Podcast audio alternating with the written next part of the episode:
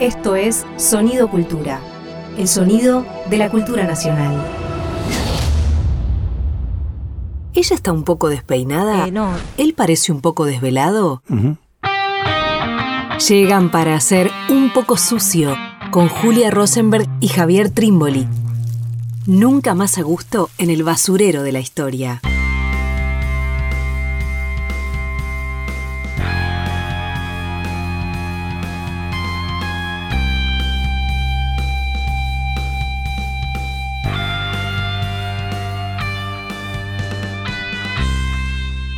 Bienvenidos, bienvenidas a un nuevo un poco sucio, que un poco raro.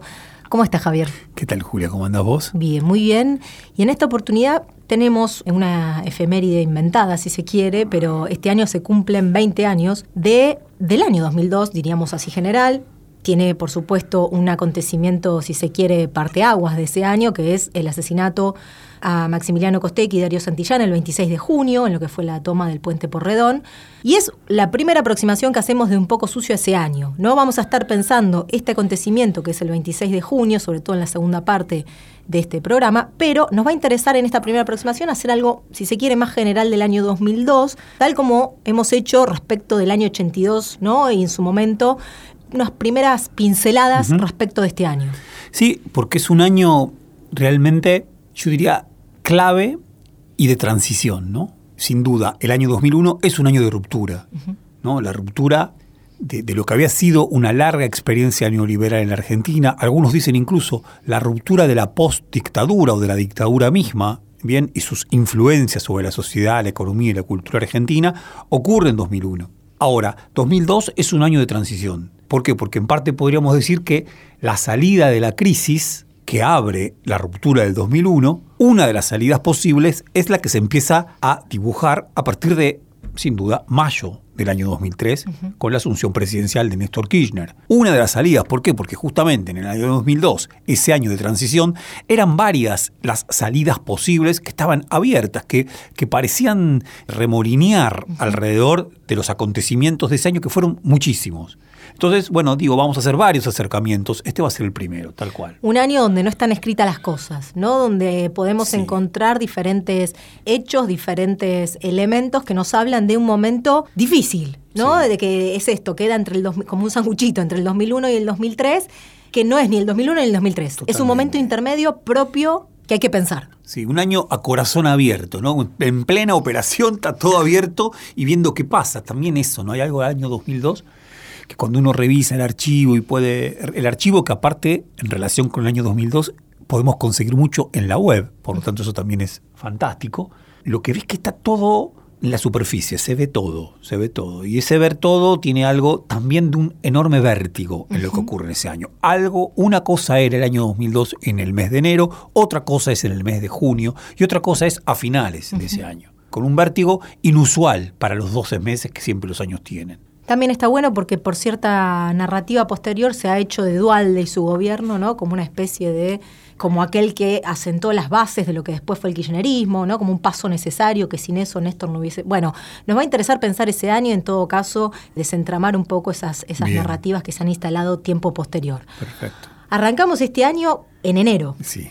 No el sí, primero. No el primero. No el primero, el 28 de enero, ¿no? El 28 de enero del año 2002 tuvo lugar una movilización que en verdad llegó a la ciudad de Buenos Aires porque había partido de la matanza en la noche del 27, domingo 27, pero ese 28 entonces llega a Buenos Aires, llega a la Plaza de Mayo, una movilización inusual, altamente inusual. ¿Por qué? Porque es una movilización, en primer lugar, piquetera, que tiene al frente a dos líderes, en ese entonces indiscutido, de los movimientos desocupados, que los tienen al frente. Uno de ellos era Luis Delía, Federación de Tierra y Vivienda, que estaba ligada, que pertenecía a la CTA, y el otro, Alderete, Alderete que era de la corriente clasista y combativa. Uh -huh. Bien, esos son los dos líderes que encabezan esa movilización que llegó a desplegar más de 40.000 personas en este largo camino, más de 30 kilómetros, desde La Matanza hasta el centro de la ciudad de Buenos Aires. Bien.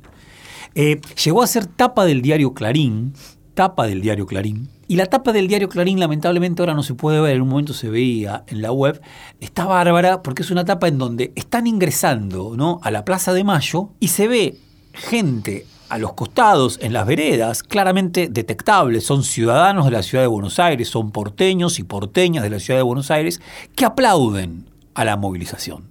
Quiero decir, para plantearlo rápido, lo fenomenal e inusual de esa movilización del 28 de enero del año 2002 es que es una movilización piquetera de la matanza a Buenos Aires que no es entendida por la ciudad de Buenos Aires y sus ciudadanos tantas veces cosmopolitas, como una invasión. No es entendida como Pancho Ramírez o Estanislao López llevando sus caballos y atándolos a la pirámide de Mayo. No es entendida como el 17 de octubre, no es entendida como las patas en la fuente, sino que es entendida para ser celebrada. Es entendida y recibida con los brazos abiertos. Piquete y Cacerola, la lucha es una sola, se cantaba. Esa es la movilización en donde se consagra esa consigna. Piquete y Cacerola, la lucha es una sola. Y la, lo que se expande es la idea de que eso efectivamente es posible.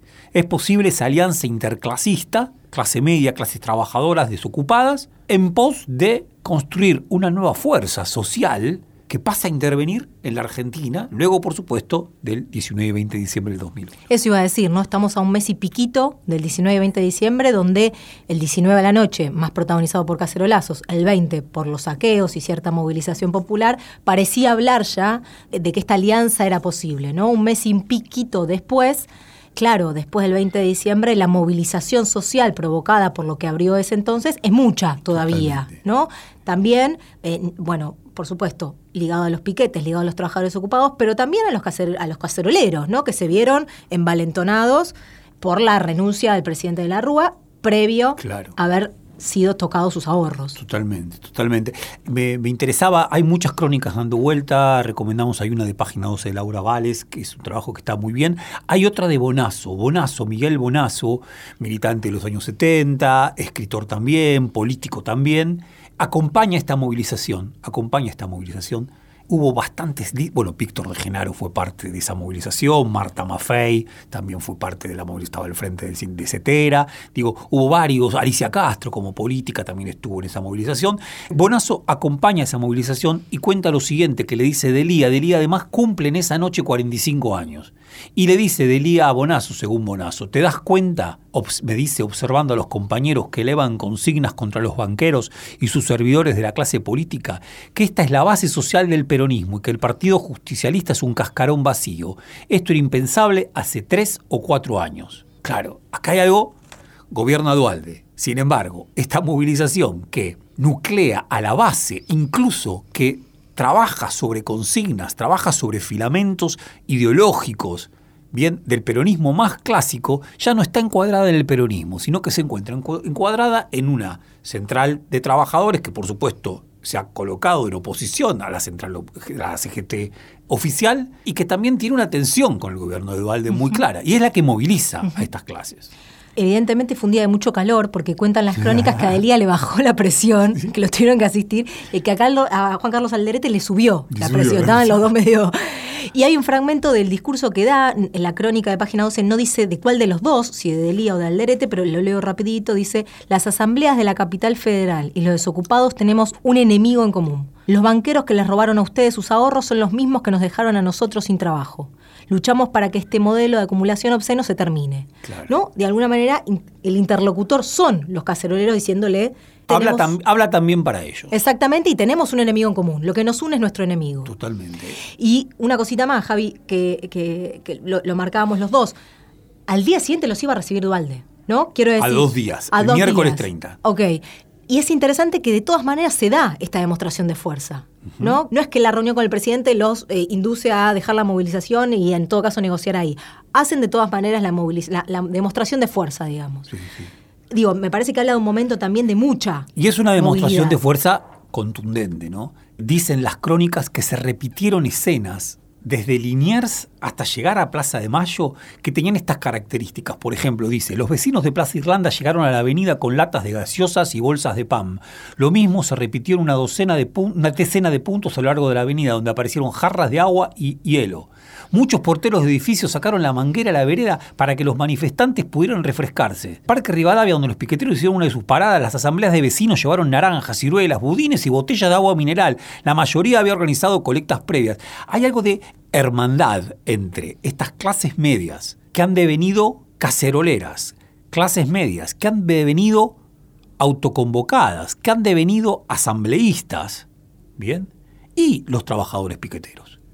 Esta es una unidad realmente eh, inédita para lo que era la Argentina, ¿bien? Eh, por lo menos desde el año 76 en adelante. Bien, yo diría, eh, acá hay algo nuevo, contundente. Vos decías, hacen esta demostración de fuerza antes de la reunión con el presidente, porque en efecto es una demostración de fuerza mayúscula. Bien. Y hay cantidad de testimonios interesantes, ¿no? Que retoman las crónicas de esos días, porque claro, es una movilización que ha quedado esto entre el 19 y el 20 del 2001 y el 26 de junio del 2002 totalmente solapada. Sin embargo, ir a los registros es interesantísimo, ¿no? Por ejemplo, Dice la crónica de página 12. Caminaba Norberto Pascual, psicólogo de Parque Avellaneda. ¿no? Está el tema de los porteños, los que viven en la Ciudad de Buenos Aires y los otros. Dice Norberto, a esta altura del año tenía planeado estar en Brasil, pero me agarró el corralito, contó a página 12. Así que mira dónde terminé tomando sol. Genial, ¿no? Totalmente. Buenísimo. A ver, eh, François Furet, ¿no? el historiador francés, dice que en los momentos revolucionarios las sociedades empiezan a hablar un montón de palabras que tenían guardadas en sí mismas y que no se animaban a decir del todo, como que funcionan esos momentos revolucionarios como desinhibidores en donde todo puede ser dicho. Hay algo de este registro de estas crónicas que parece captar cantidad de experiencias. Voy por otro lado, ¿no? Una vecina de la matanza, ¿no? Una piquetera de la matanza. Lo que más me emociona es sentir que nos entienden resumió Viviana Roncevic. Encontramos una ciudad distinta a la del año pasado. Lo único que no cambió es que las estaciones de servicio siguen sin dejarnos entrar a los baños. Pero después vimos muchos más negocios con las personas abiertas y la gente nos saludó durante todo el recorrido. Geniales los, los indicadores, ¿no? A diferencia de otras movilizaciones piqueteras, las persianas de los negocios no estaban bajas, estaban abiertas. Y eso es una novedad importantísima. A la gente los recibe, ¿no? Los recibe con agua, con budines, como señalábamos antes. Ahora, algo se mantiene. No nos dejan entrar a las estaciones de servicio. El sueño de que un país radicalmente otro podía ser luego del levantamiento del 19 y 20 de diciembre probablemente se condensa en esa movilización del 28 de enero del año 2002. Pero que va a durar poco. Tal cual. Nos vamos escuchando el tema de Palo Pandolfo, Argentina 2002.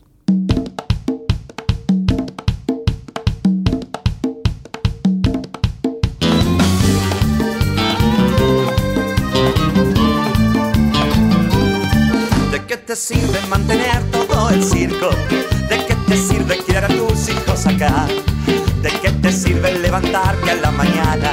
¿De qué te sirve salir a cacerolear? ¿De qué te sirve estar bronceada en la arena? ¿De qué te sirven las patillas de bailar? ¿De qué te sirve un gobierno de civiles? ¿De qué te sirve un gobierno militar? ¿De qué te sirve el rock and roll,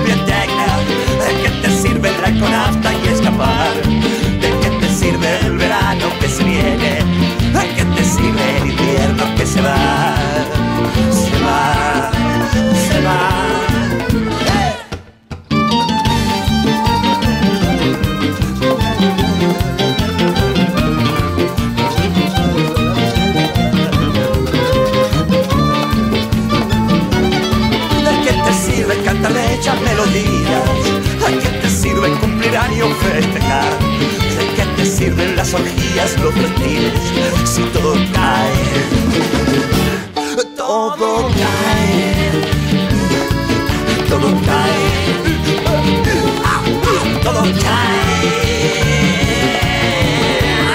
Se acabó. Tiempo desarticulado, tiempo descoyunturado. Estás escuchando Un poco sucio, un espacio para asaltar la historia en tiempos fuera de quicio. Estamos en el segundo bloque de Un poco sucio y vamos a tener una conversación con Mariano Pacheco. Él es escritor, periodista, investigador popular, director del Instituto Generosa Fratasi. Tiene varias publicaciones, desde bajo y, y a la izquierda, perdón, 2019, editorial 40 Ríos. Otro libro titulado De Cultralcó al Puente Porredón, una genealogía de los movimientos de trabajadores ocupados del año 2010, y también un libro colectivo con otros dos autores que nos interesaba eh, particularmente conversar hoy, que se titula Darío Santillán, el militante que puso el cuerpo, que tuvo varias reediciones y que ahora están presentando una nueva reedición. ¿Cómo estás, Mariano? Hola, Julia, ¿cómo va? Bien, bien, todo bien. Bueno, buenísimo. ¿Cómo andás vos, Mariano? ¿Bien? Bien, Eh, Javi. ¿Estás en. Córdoba en este momento? Estoy en Córdoba en ese momento, vine a ver a mi hija y a presentar la biografía de Darío Santillán, las dos Bueno, cosas. buenísimo, che. Eh, bueno, eh, tenemos. eh, Julia te presentó muy bien. Yo al mismo tiempo diría que Mariano, además de ser un escritor, también fue un militante muy movilizado, muy movilizado entre finales de los años 90 y los primeros años 2000. Bien. Fue un compañero de militancia de Darío Santillán. Por lo tanto, esta biografía tiene la particularidad de no tratarse de una biografía exterior al biografiado, sino que participa internamente, intrínsecamente en la experiencia de ese, biografiado que es Darío Santillán.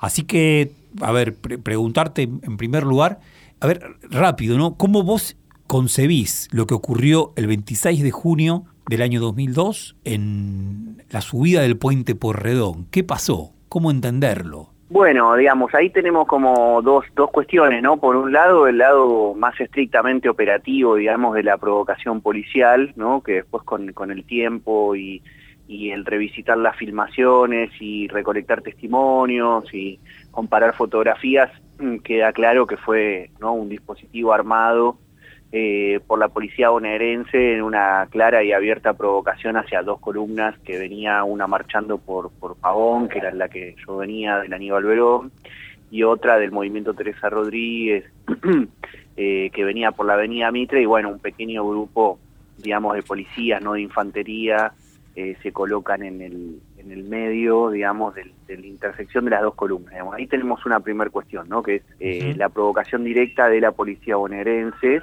en el marco de un operativo conjunto de todas las fuerzas, digamos, represivas del Estado. Eh, y luego tenemos la cuestión política, ¿no? Que es claramente un, un intento de aleccionar el movimiento popular en un momento de ascenso y sobre todo de, de confluencia, ¿no? De- del piquete y cacerola la lucha es una sola, pero también de la unidad de los trabajadores, ¿no? Eh, y al que no le gusta se jode, como Claro. decían las, los cánticos. Entonces, de algún modo, a mí me parece que el, el, el Puente el 26 de junio, esa jornada de lucha del movimiento piquetero, con su represión lo que hace es clausurar eh, ese, ese movimiento ascendente de lucha abierta que no sabía dónde podía derivar ¿no? Eh, el sistema político y en particular eh, me parece que también lo que hace es clausurar la, la perspectiva de las corrientes más insurreccionalistas del movimiento popular, Claro. ¿no? que quizás veían en diciembre del 2001 no, no un cierre, sino el, el inicio de, de una perspectiva donde podía darle sa- salida a la crisis un movimiento popular en las calles, pero con una perspectiva más de tipo insurreccional que institucional electoral, ¿no? Claro. A mí me llama la atención tanto en tu libro de Cutralcó al, al Puente Porredón como en este libro que está presentando ahora la reedición, Darío Santillán, el militante que puso el cuerpo. Es claro, generalmente cuando pensamos en esa fecha, en ese suceso dramático, pensamos en el Puente Porredón, ¿no? Y en Darío Santillán y en Maximiliano Costecchi. Ahora, en la descripción que vos haces, se trató de una cacería de la policía que duró, digo, mucho tiempo y que se extendió por una región importante del sur de la provincia de Buenos Aires y que los vio afectados de una manera, yo diría, con enorme crueldad. Generalmente eso está por fuera de lo que se recuerda de ese día. ¿Es así, Mariano? Sí, sí, es así, es también así que, que fue una jornada nacional de lucha que tuvo epicentro en Puente Pueyrredón, pero que también hubo cortes de represión e incluso, eh, hubo cortes de ruta e incluso represión en algunos de ellos, en, en otros lugares también de, de Gran Buenos Aires, ¿no? De hecho hay otras organizaciones que ni siquiera fueron a Puente Pueyrredón porque estaban ese día movilizadas en, en otros accesos. Y el dispositivo represivo sí, realmente fue feroz, en el caso mío, digamos que, me repliego por el mismo lugar donde fueron heridos de muerte Maximiliano Costecchi y donde luego va a ser fusilado Darío Santillán, que es toda la avenida Pavón, desde el puente Pueyrredón hacia la estación Avellaneda. La lucha abierta, digamos, la lucha de calles fue muy asimétrica y duró mucho tiempo así todo. Hasta lo que es pasando la, la situación de Puente Pueyrredón. Lo que se conoce menos es lo que nos sucedió a los que seguimos de largo de la estación con la consigna de replegarnos en Lanús por Pavón, que fue esa cacería brutal que se desató ya pasando la estación, digamos, ¿no? Ya ahí no eran la, la infantería y bueno, los distintos dispositivos policiales avanzando caminando, sino que también largaron las camionetas y tiraban desde arriba de las camionetas, ¿no? Así que sí, sí, sí, la verdad que fue una situación muy muy compleja. Yo en el libro cuento, ya no me acuerdo en cuál de los dos, eh, pero bueno, todo lo que es el grupo nuestro, la retirada, ¿no? Claro, que Bueno, prácticamente un desbando, una corrida, hasta que prácticamente de casualidad podemos subir un colectivo y, y salir por, por una de las vías que habían quedado liberadas para el tránsito, ¿no? Pero bueno, muchos compañeros fueron detenidos eh, y muchos fueron heridos también con bala de plomo, más de 30 en esa jornada, ¿no? Mariano, ahí en, el capítulo de, la biografía de Darío Santillán, cuando, cuando mencionan, ¿no? cuando hacen la descripción tan, tan precisa, tan, con tanto detalle, tan interesante sobre la masacre de ese día, y para no hablar ya tanto de la represión, sino de la militancia que ustedes encarnaban, por supuesto, ese día, pero de mucho tiempo antes, se narra una y otra vez cómo había conciencia de que ese día se iba a pudrir todo. ¿No? Lo sabían y lo sabían desde antes, días antes, de, por lo menos desde que eh, Álvarez, ¿no? Creo que es el secretario de Seguridad de ese entonces, eh, dice no vamos a permitir que se aísle a la ciudad de Buenos Aires. Y se sabe en el momento mismo que está, que está sucediendo, ¿no? Nos están cagando a tiros, como incluso antes de que, de que suceda la represión. Entonces te quería preguntar, insisto, para ya no hablar tanto de la represión, sino de la militancia de ustedes, porque también lo que vos decías, ¿no? Hay un cuerpo a cuerpo hay un resistir a esa, a, esa represión ¿no? muy clara de que, de que, la policía no avance, ¿no? muy de poner el cuerpo. Bueno, no por nada el, subtítulo de la biografía es El militante que puso el cuerpo. ¿Cuáles eran las discusiones de esos días previos? No ir igual, sino un poco vos decís en, en, el libro que se discutió, pero si podés retratar algo de por qué finalmente se decide ir sabiendo que los iban a cagar a tiros, para decirlo rápidamente. Sí, sí, mira, en mi caso la, creo que las palabras más más reflexivas en torno a lo que podía llegar a pasar, paradójicamente las pronuncié minutos antes de salir eh, hacia Puente Pueyrredón ese día, quedó graficado en, un video de Indimedia que luego va a ser recuperado por Miguel Mirra en, la película documental eh, Darío Santillán, La Dignidad Rebelde, y la verdad es que siempre vuelvo a citar eso mismo porque me parece que expresa lo que realmente eh, sentíamos y pensábamos y decíamos en ese momento, ¿no? Porque a veces con los años uno va cambiando los propios relatos, ¿no? Inconscientemente. Y es increíble en esa filmación, porque además se ven los rostros, ¿no? De preocupación, de mucho de temor, ¿no? En muchos compañeros y compañeras que nunca habían padecido una situación de represión en las movilizaciones y era que había que que movilizarse porque no era una lucha reivindicativa más, ¿no? Eso decíamos en esa asamblea, nosotros siempre hacíamos asamblea en la estación de por antes de salir, repasando un poco por qué nos movilizábamos, ¿no? Para contrarrestar toda esa campaña que ya estaba entonces en los medios hegemónicos de comunicación de que la gente se movilizaba sin saber por qué y que eran llevados de las narices. Y nosotros decimos eso, que había un pliego reivindicativo, que era el de ese día, pero que sobre todo era una lucha por la dignidad que nosotros habíamos logrado visibilizarnos y habíamos logrado obtener determinadas conquistas a partir de ese hecho que había, digamos, aparecido en, los años 90 en la Argentina, que es el de la poblada, el del piquete, el de, la, el de la expresión en la calle, que si ese día no podíamos visibilizarnos, cuando quisiéramos poder arrancar más adelante para, para librar otra pelea, eso iba a ser imposible porque iba ya a estar vedado el hecho mismo de poder expresarse. Entonces, la dignidad, que era una de las consignas de nuestra de nuestras banderas, de nuestro movimiento, junto con trabajo y cambio social, aparece ese día en el centro de la escena, ¿no? No era tanto en solidaridad con los obreros ceramistas de Sanón, que lo era, en su amenaza de desalojo, no era por mayores eh, programas sociales, incremento en el monto y alimento para los comedores, como, como decía el Piego que lo era, sino sobre todo era una lucha por la dignidad, ¿no? Por también mostrar que éramos actores políticos y que estábamos con la protesta social, visibilizando una situación de injusticia que era estructural en la Argentina y que tenía responsables concretos y que en esa movilización nosotros reclamábamos y a la vez denunciábamos esa tragedia argentina. ¿no? Entonces, por eso los compañeros y las compañeras mayoritariamente decidieron movilizarse con mucha valentía, me parece, ese día, ¿no? Como más allá de los riesgos que sabíamos que podía implicar, no en una dimensión en la que efectivamente fue. Mariano, y ahí en el libro, en el capítulo este, lo, deslizan en la voz de alguien, pero te lo quería preguntar de todas maneras, si figuraba, estaba en la cabeza de ustedes el 19 y el 20 de diciembre como una movilización que de alguna manera había tenido cierto éxito político, si se quiere medir en términos de las consecuencias, ¿no? funcionaba como una especie de, de antecedente de que poner el cuerpo, movilizarse, traía consecuencias políticas, digamos. Sí, sí, claramente. Ahí hay como dos o tres elementos que son fundamentales, me parece, en torno al 20 de diciembre y el Puente Pueyrredón, ¿no? Primero lo, que decíamos al inicio, ¿no? Que de algún modo lo que abre la insurrección del 20 de diciembre del 2001 lo cierra la represión del 26 de junio del 2002. Y, y el otro tema es que me parece que mm, nosotros teníamos muy presente que una represión en la capital federal eh, tenía el costo político de perder el gobierno, ¿no?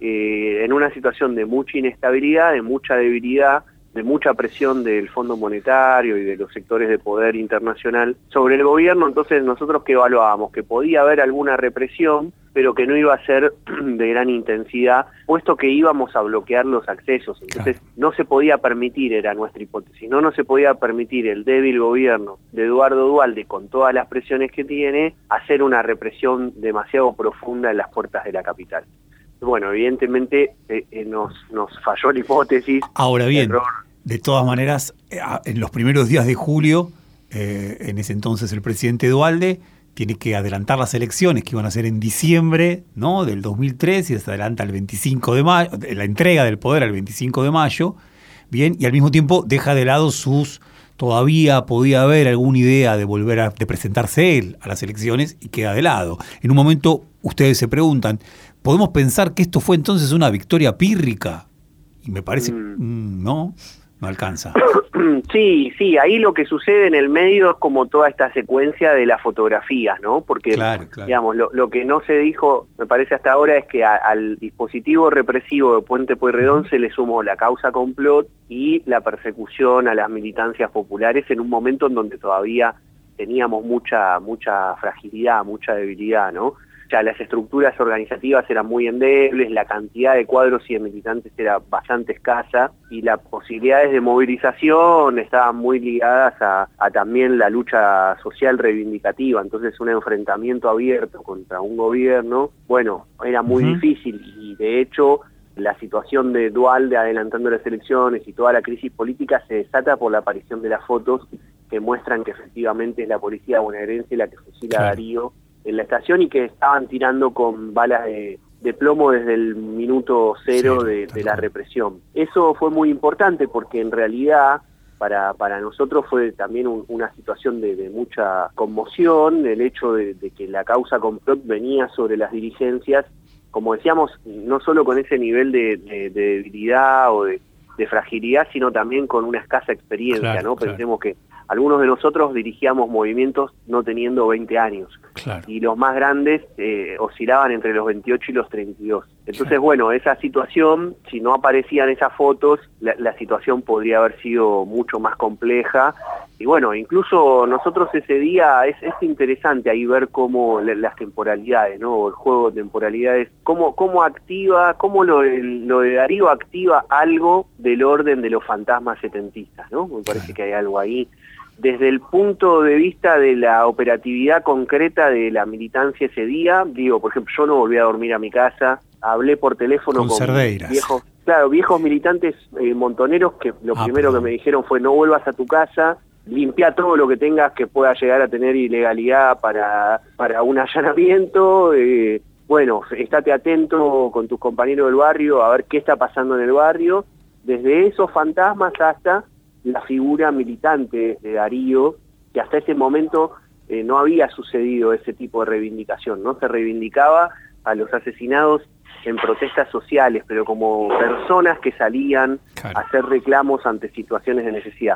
En cambio, con lo de Darío lo que aparece es una reivindicación plena de la militancia noventista, ¿no? Que habíamos peleado todos esos años, que habíamos sido parte del 2001, porque Darío y todo el grupo nuestro fuimos parte de las jornadas de resistencia de la insurrección del 20 de diciembre y después empieza a visibilizarse ese trabajo militante cotidiano que nunca se veía en el detrás de los piquetes, ¿no? Me parece que ahí hay algo que, activó esas temporalidades que hasta ese momento habían aparecido totalmente distantes entre sí. En tu libro de Cutralcó al, al Puente Porredón, citas una conversación que tenés con Raúl Cerdeiras, por eso yo hacía la referencia por lo bajo, donde Cerdeiras le dice, te dice, estaba preocupado porque los acontecimientos del día parecían haber retrocedido al país al menos tres décadas. ¿no? Eh, esta impresión tan compleja del 2002, por un lado, se llega a decir, se llega a pensar que por fin la dictadura había terminado. Y por otro lado, luego del 26 de junio, está toda la impresión justamente contraria. Estamos retrocediendo tres décadas a lo peor de la década de los 70. ¿no? Mm. Juli, lo último de mi parte, simplemente ah, me parece fantástico el libro además, Mariano, yo diría, es un libro muy útil para releer los años 90 bajo otra lógica. En mi caso, que tengo bastantes años más que vos, Ciudad de Buenos Aires, profesor de la Facultad de Filosofía y Letras, mucho de lo que vos contás, ustedes cuentan en relación con esa militancia que se empieza a configurar muy alrededor de los movimientos trabajadores desocupados, pero también centros de estudiantes, lecturas que yo había hecho en los años 80, pero que suponía que no se habían vuelto a hacer nunca más, la de Omar Cabezas, La montaña es una inmensa estepa verde, y de repente vos contás que Darío Santillán leía ese libro y lo repetía una y otra vez, bueno, ahí hay una historia genial, otra, ¿no? Como un lado B de los años 90 que siempre está pensado en clave bien tan solo menemista, el modelo consumista, etcétera, etcétera. Y hay una militancia ahí que se sostiene, ¿no? Mm. Eso nomás y felicitarte, dale. bueno, gracias. Ah, una última pregunta. Dale, una última pregunta. Eh, bueno, eh, ahora en junio no se van a cumplir 20 años de, del asesinato de, Darío Santillán y se reedita el libro ¿no? por la editorial eh, Sudestada, casi como preguntarte eh, por qué te parece necesario que alguien lea, alguien sepa hoy sobre la vida de Darío Santillán, 20 años después de su asesinato. Bueno, por un lado, por, por la reivindicación del ciclo de luchas, ¿no? Eh, yo actualmente eh, soy militante de la Unión de Trabajadores y Trabajadoras de la Economía Popular y, sigo participando en los movimientos, de algún modo, que son herencia de los de los 90 y el 2001, y, y el 20 de diciembre le pusimos mucha fuerza a copar la Plaza de Mayo, y este 26 de junio vamos a copar el Puente Porredón, porque nos parece que hay algo de una lucha cultural que hay que seguir librando, que siempre se libró, pero que en este momento cobra mucho más relevancia porque el neoliberalismo todo el tiempo lo que busca es desconectar las experiencias del presente con el pasado y de, este culto a la instantaneidad, producto también de la lógica de redes sociales, eh, y bueno, me parece que es importante que podamos eh, recuperar a las peleas de, las generaciones que de algún modo antecedieron o de las que, bueno, muchos de nosotros también fuimos parte, y me parece que hay mucha juventud que hoy está militando, se dice la juventud está con mi ley, es eh, un pedazo de la juventud. Hay toda otra gran juventud que está militando en distintos espacios políticos de las izquierdas, del campo nacional y popular, y que quizás el 2001 les queda lejos, no solo porque pasaron 20 años, sino por lo que decimos, ¿no? Porque la lógica de redes hace que lo que hace dos años pasó ya queda lejos. Entonces, bueno, volver a reconectar, hacer un esfuerzo por librar esa lucha cultural, entendiendo que nuestra pelea también es para redimir a los que pelearon y fueron derrotados antes, eh, es una tarea más de militancia, ¿no? Por eso este libro eh, vuelve a salir ahora por una editorial independiente, ¿no? Que también nació al calor del 2001, eh, en este intento también por dialogar con, las militancias más jóvenes, por eso estoy emprendiendo también la recorrida nacional para presentar el libro en distintas provincias y en distintos lugares del conurbano y del interior de la provincia de Buenos Aires para, para poder hacer eh, eh, un libro herramienta, como decimos, ¿no? un libro herramienta de lucha, de conversación, que esté ahí ligada a los procesos de organización. Así que bueno, un poco en ese sentido. Bueno, te mandamos un abrazo muy grande, Dale, y bueno, seguramente conversaremos próximamente contigo también. Bueno, muchas gracias por la entrevista y bueno, estamos en contacto. Un abrazo grande. Un abrazo. Chau, chau. ¿Estás escuchando un contenido? del Ministerio de Cultura. Piquetes es sinónimo de, de ser los primeros que salieron a pelear en la Argentina, siendo que había, había luchas dispersas, luchas discontinuas y todo eso. A mediados del 96, 97, los piqueteros fueron los que primero salieron a, a poner el pecho en la, en la ruta. Hoy por hoy no nos encontramos ya solos, sino que hay un amplio sector de, un amplio marco de sectores en lucha que están peleando con nosotros y en otros lugares. Este, creemos que, que cortar rutas es un símbolo de enfrentamiento directamente con el poder. El mismo poder que todos los días nos está cagando de hambre, que todos los días hace que se mueran los pibes, que todos los días hace que en, que en, en los hospitales no haya remedio, que todos los días hace que la educación sea mucho más baja, porque sabe que educándonos podemos hacerle frente con conocimiento. Bueno, ellos no pretenden que no lo tengamos. Entonces creemos que cortar rutas es, este, es hacer un esfuerzo y una acción para poder cambiar la situación en la que estamos viviendo. Cambiarla de fondo, no cambiar que nosotros no nos vamos a nuestras casas tranquilos porque tenemos el plan de 160 o de 200 pesos. Hay un montón de cosas para cambiar acá en la Argentina y creemos que cortando rutas y utilizando otros métodos, por supuesto, de lucha, es de la única forma que se pueden cambiar las cosas acá en la Argentina. Así que, bueno, esa es nuestra visión sencilla de lo que es cortar ruta, de lo que puede llegar a ser ser piquetero. En primer momento están concebidos como el bloqueo de la circulación de mercancías, que es lo que jode realmente al capitalismo, digámoslo de alguna forma teóricamente. Hay cortes de, ruta, cortes de ruta y cortes de ruta. Hay rutas bueno, donde a veces tienen algún desvío, pero bueno, en este caso de lo que es un bloqueo capital, creemos que ese, que ese cerco es realmente efectivo y es lo que realmente le genera presión al gobierno. Este es un caso. No dejar que circulen los automóviles que depositan dinero en los peajes y se hacen, las concesionarias se llenan de dinero y se las llevan hacia afuera este, creemos que atacando al, al, capital, digámoslo de alguna forma, es donde realmente afectamos los intereses de los sectores de poder y es donde realmente se genera presión de alguna forma y donde realmente le hacemos cobrar en parte lo que ellos no nos están dando, eh, lo que nos corresponde por derecho. Estábamos escuchando a Darío Santillán en 2002, marzo del 2002, marzo, ¿no? En un corte de ruta, se lo ve en el video, este video está eh, en YouTube, se uh -huh. lo puede escuchar, es un poco más largo. Está mismo en la ruta, ¿no? En uh -huh. el corte de ruta. La autopista Buenos Aires-La Plata. Y bueno, en este fragmento explicando un poco su metodología de lucha, uh -huh. ¿no? El porqué del corte de ruta. Bueno, genial, ¿no? Lo que dice, está, eh, es buenísimo. Eh, la, el pensamiento estratégico, si se quiere, político, de un Darío Santillán que pocos meses después va a ser asesinado. Algo de eso estuvimos conversando recién con Mariano Pacheco. Bien, sí, totalmente. A mí me sorprendió llegar a este, a este, a este pequeño video. ¿no? Eh, me sorprendió por la claridad de la explicación alrededor de lo que es un piquete y de cuál es el objetivo del piquete.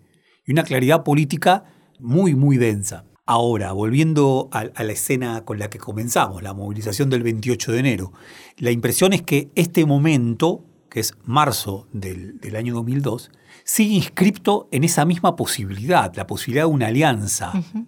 piquetes, cacerolas, suponiendo que esa lucha podía ser una sola. ¿no? Uh -huh. Me gustaba traer de De Genaro, Víctor De Genaro, que estaba al frente de la CTA, que también está en la movilización del 28 de enero, dice lo siguiente, lo que reivindicamos hoy son nuestras propuestas para terminar con la pobreza en la Argentina. No queremos políticas compensatorias para los pobres y queremos resolver ya la implementación de un shock distributivo de la riqueza, el seguro de empleo de 380 pesos para todos los desocupados, más una asignación universal por de 60 pesos. Quiero decir, y acá está el problema, ¿no? Uno ve el año 2002 y piensa, mucho de lo que acá se está diciendo, ¿con qué pliega? ¿no? ¿Con qué se la enlaza? Y al mismo tiempo, ¿cómo se desenlaza? ¿Cómo se rompe? Lo que conversábamos sobre el 28 de enero, ¿cómo puede ser que esa ciudad que recibió de esa forma, bien, inédita, a los trabajadores desocupados, a los piqueteros, de la matanza, de la matanza, prontamente va a ser una ciudad macrista? Y de un macrismo que uno puede ya decir está casi en sus genes. Muy prontamente, además. Muy no prontamente, 2007. Bien, aunque ya las elecciones anteriores habían colocado muy bien uh -huh. a Macri, o sea, muy prontamente. Uh -huh.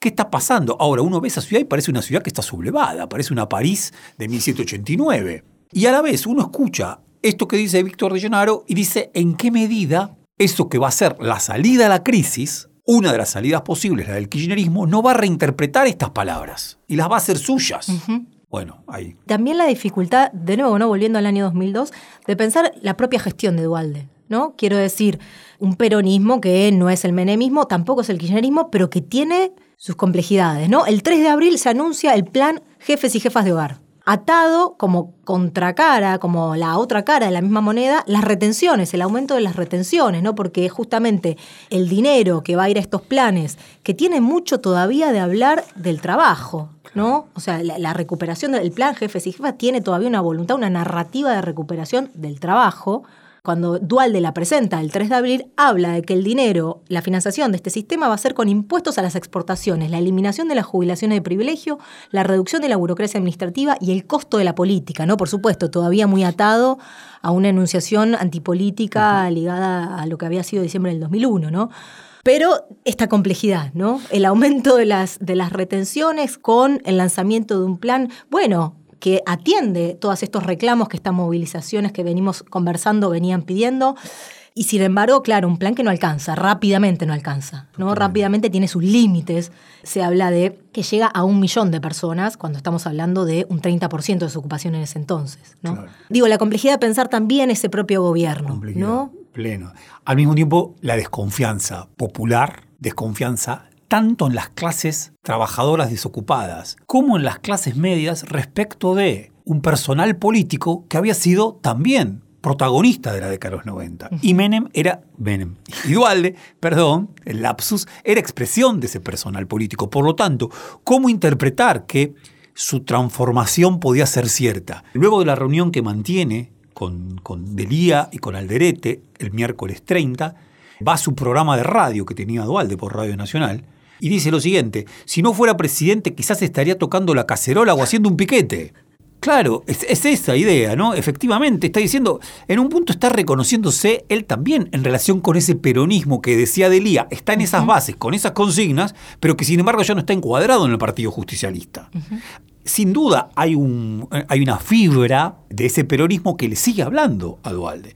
Y por supuesto, fundamental el tema de las retenciones. Eh, luego de esta semana, Dualde toma y hace suya la idea de que sí tiene que dar un millón de empleos. Y lo piensa, le da vueltas y efectivamente pone en marcha las retenciones. Las retenciones que por supuesto van a llegar al punto máximo crítico en el año 2008. Dualde en sus memorias que escribe en el año 2005, Memorias del Incendio, eh, que iban a tener dos partes, solamente publica uno, una, dice, plantea esto, ahora elude qué cosa? Elude dos hechos. Lo que ocurrió el 26 de junio, bien, en el Puente Porredón, el asesinato de Maximiliano Costec y Darío Santillán, y elude algo más la inauguración de la sociedad rural, de la exposición de la sociedad rural en agosto de ese mismo año. A la que Dualde no va, ¿no? A la que, a la que Dualde, Dualde no, no va, que Aníbal Fernández lo justifica diciendo nunca fue, ¿por qué va a ir ahora? ¿No?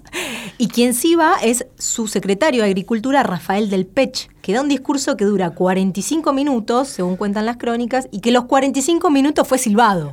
Sistemáticamente abuchado.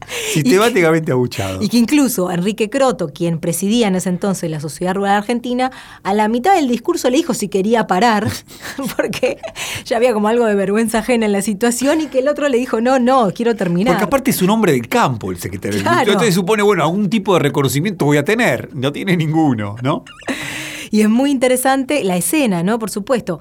Enrique Croto, que fue entrevistado después, y que incluso en el discurso que da después, porque cierra Enrique Croto ese día la, la, la, la inauguración, habla de las retenciones como una rémora del pasado. Claro. ¿no? Como aquello que hay que dejar atrás y determinar con los privilegios de la corporación política, de nuevo. ¿no? Sí, la sí, cuestión sí. antipolítica está muy fuerte y en una entrevista que le hacen al poco tiempo habla de la, su voluntad de ser candidato a diputado nacional Ah. en un bloque ruralista que debía haber en la, el Congreso Nacional. Digo para Totalmente. lo que viene, ¿no?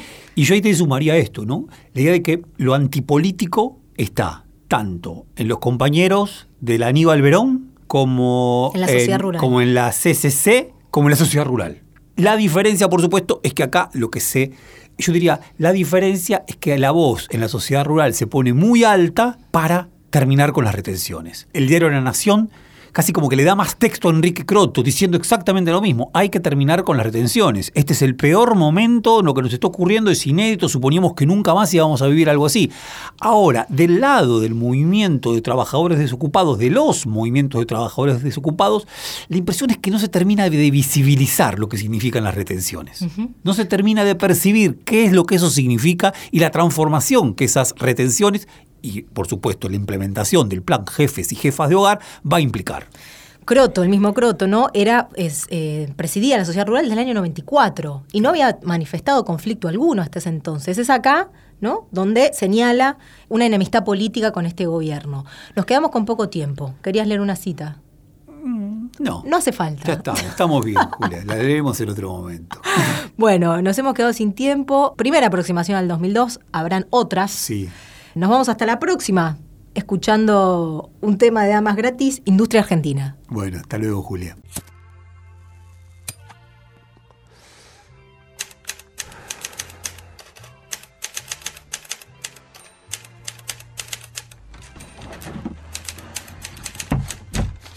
Doctor, doctor, ¿Qué pasa? ¿escuchó la canción? Sí, hay que sacarla de circulación ya. No, doctor, eso se llama censura. Sácala ya. Ay, ay, ay, qué risa que me da. Te van a matar y la plata no está. Vendiste a la Argentina, sos capaz de vender a tu mamá.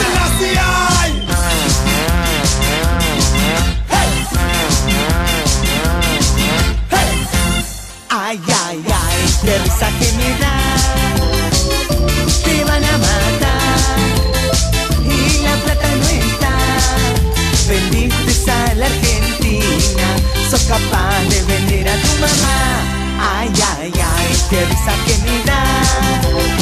Tu casa van a quemar, mataste a Norma. Vendiste a la Argentina, sos capaz de vender a tu mamá. Pablito Lescano. Patacones que la choleco. La brita que te parió. Devolve la plata que te llevaste al exterior Al exterior. Políticos de porquería Se robaron lo poco que quedaba en la Argentina. Yo sabía que nos cabía políticos de porquería se robaron lo poco que quedaba en la Argentina.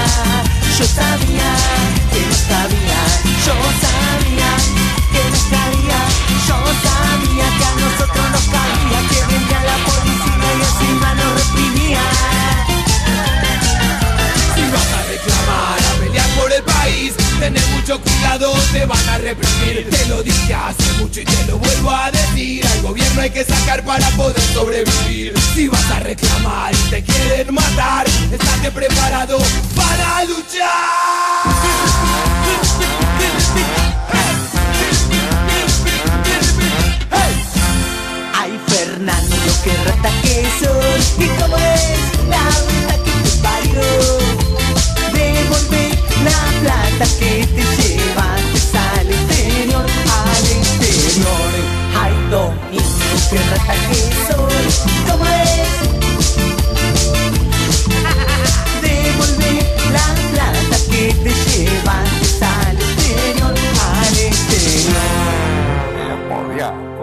Prohibir esta canción?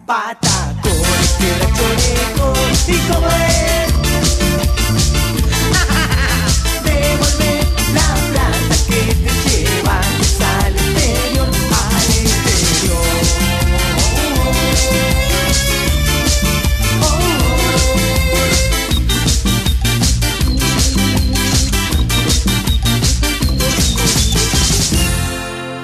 Políticos de porquería se robaron lo poco que quedaba en la Argentina. Yo sabía que nos cabía.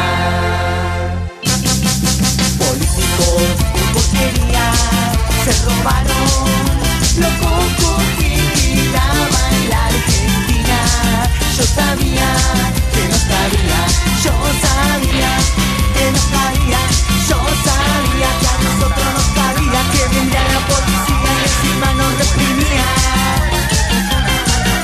Si vas a reclamar, a pelear por el país, tenés mucho cuidado, te van a reprimir. Te Te lo dije hace mucho y te lo vuelvo a decir. Al gobierno hay que sacar para poder sobrevivir. Si vas a reclamar y te quieren matar, estate preparado para luchar.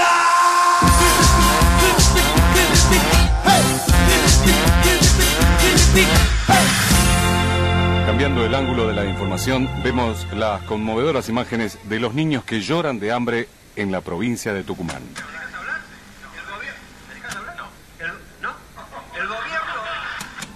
Informaciones para este boletín. Finalmente la canción de Papito Lescano no sido prohibida. Fue una producción del Ministerio de Cultura.